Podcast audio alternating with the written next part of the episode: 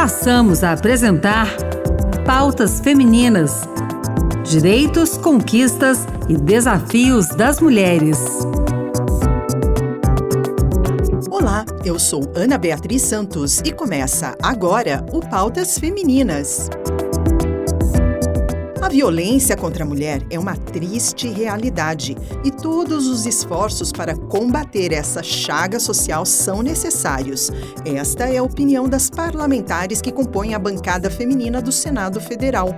No dia 10 de agosto, a sessão plenária da Casa foi dedicada ao Agosto Lilás, o movimento nacional pelo combate à violência doméstica, em alusão ao dia 7 de agosto, que é o dia do aniversário da Lei Maria da Penha, que foi sancionada em 7 de agosto de 2006.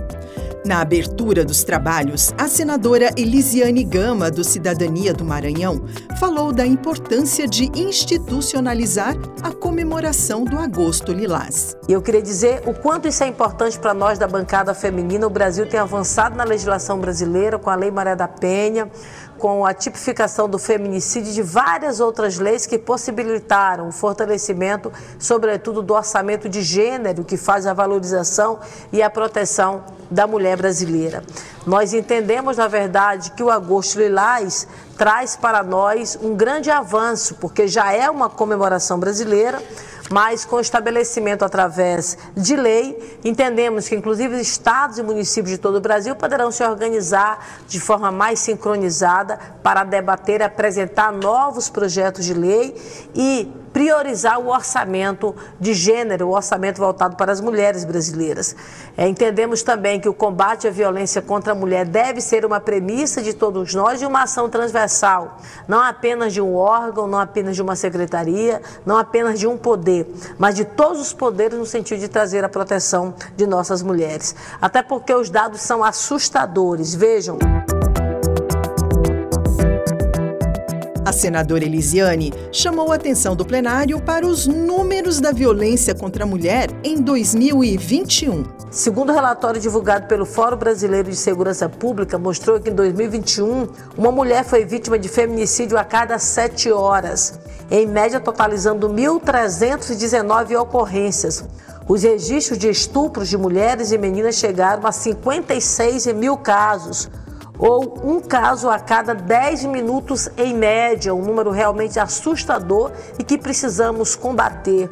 É, portanto, o Agosto Lilás surgiu como uma campanha de conscientização sobre a violência contra a mulher, o combate à violência contra a mulher. E com a aprovação deste projeto de lei, iremos oficializar o Agosto Lilás como uma campanha de alcance nacional e uma campanha permanente.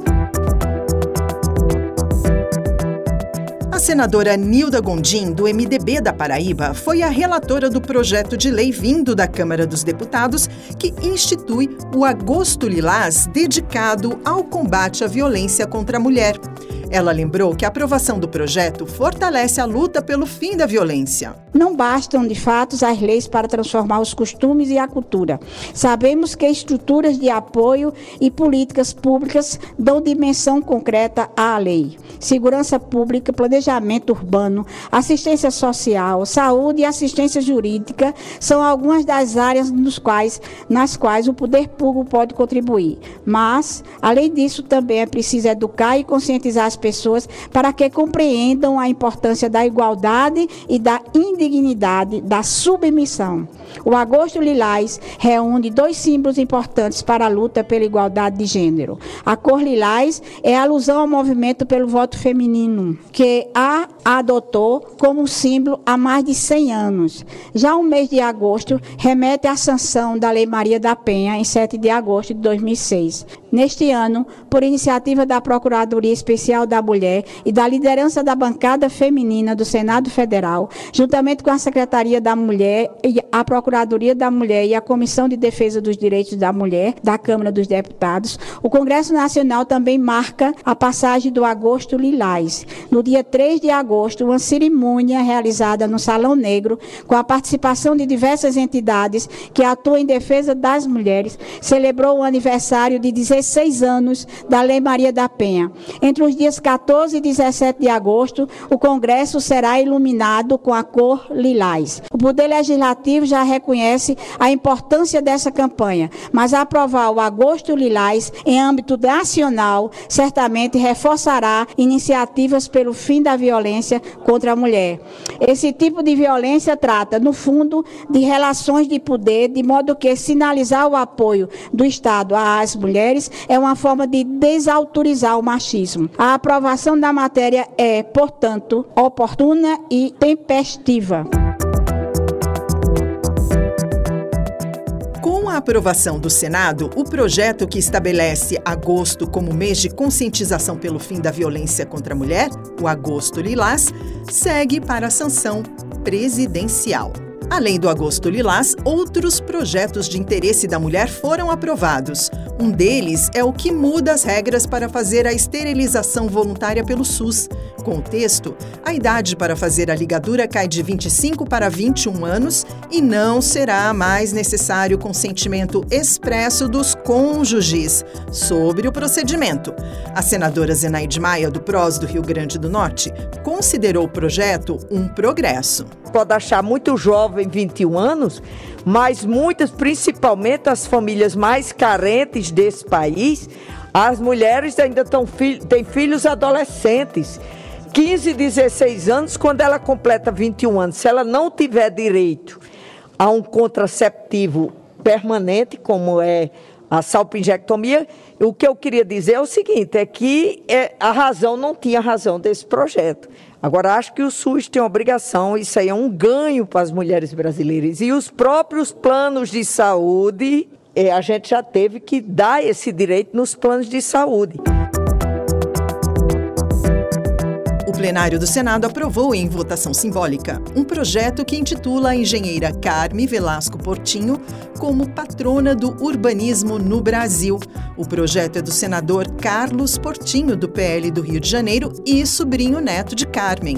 A matéria segue para análise da Câmara dos Deputados. Eu tive a possibilidade, senadora Zanardi, de conviver com a tia Carmen Portinho durante a minha juventude e parte da minha vida adulta. E muitos casos também que, buscando nas suas entrevistas, a gente pode destacar. A primeira é que realmente Berta Lutz é o símbolo do movimento sufragista, mas outras grandes mulheres como Jerônima Mesquita, Estela Guerra Durval e Carmen Portinho foram uh, da maior relevância dentro do movimento sufragista para que a mulher obtivesse o seu direito ao voto. E ela e Berta Lutz estiveram com Getúlio Vargas para eu não vou nem dizer pedir, que elas foram para exigir o voto feminino. E quando Getúlio Vargas, acho que cansado daquelas mulheres, falou: ok, ok, vocês vão ter o direito ao voto, tia Carmen ainda falou: não, mas agora a gente quer o direito de ser candidata, porque o direito ao voto só para a mulher não basta. Isso mostra um pouco dessa inquietude que ela carregava. Carmen Portinho dizia: a emancipação econômica da mulher é a base da sua emancipação social e política, mostrando a importância da mulher trabalhar, dela ter a sua renda, dela ser dona do seu destino e não depender do, do poder né, que que, que o homem muitas vezes exerce. E o outro projeto que vai atender a população feminina é o que cria um programa de acompanhamento de pacientes com câncer de mama para prestar orientação e tornar mais ágeis o diagnóstico e o tratamento. O projeto é da senadora deputada Tereza Nelma, do PSD de Alagoas, e foi aprovado com mudanças pelo Senado e, por isso, vai voltar para a votação na Câmara dos Deputados. A medida cria o Programa Nacional de navegação de pacientes para pessoas com neoplasia maligna de mama. A navegação é o acompanhamento dos casos de suspeita ou confirmação da doença, com abordagem individual e orientações a cada paciente. Os navegadores atuam como uma ponte entre o paciente, o estabelecimento de saúde e os recursos da comunidade. O texto completo dessas propostas podem ser consultados no site do Senado www.senado.leg.br. O Pautas Femininas termina aqui. O programa de hoje teve produção e apresentação de Ana Beatriz Santos e trabalhos técnicos de Josevaldo Souza. Obrigada pela sintonia. Tchau, tchau.